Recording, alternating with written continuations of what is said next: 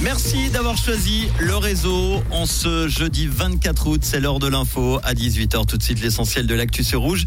C'est avec euh, Léna Vulliami. Bonsoir Léna. Bonsoir Manu, bonsoir à toutes et à tous. Le record de température en Suisse a été battu. Le mercure a grimpé jusqu'à 39,3 degrés cet après-midi à Genève.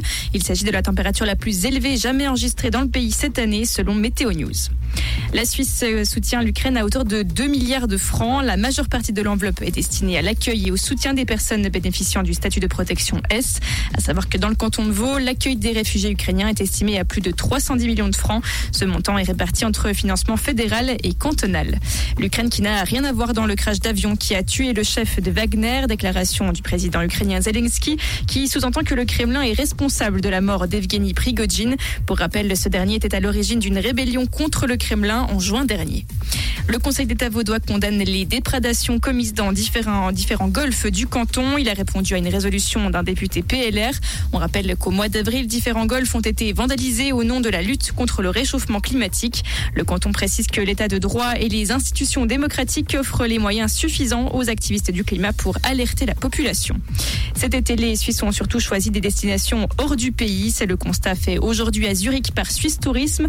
Moins de touristes indigènes et dans le même temps des touristes étrangers qui manquent encore à l'appel. Cinq associations de protection de l'environnement ont présenté aujourd'hui à Berne leur vision d'avenir pour la région des Trois Lacs, une zone particulièrement affectée par la sécheresse et les inondations. Les agriculteurs réclament un meilleur système d'irrigation, mais les associations veulent améliorer l'utilisation des sols en donnant plus de place aux cours d'eau et en diversifiant les cultures. Merci Léna. Retour de l'info tout à l'heure à 19h en fin d'émission sur Rouge. Comprendre ce qui se passe en Suisse romande et dans le monde, c'est aussi sur Rouge. Rouge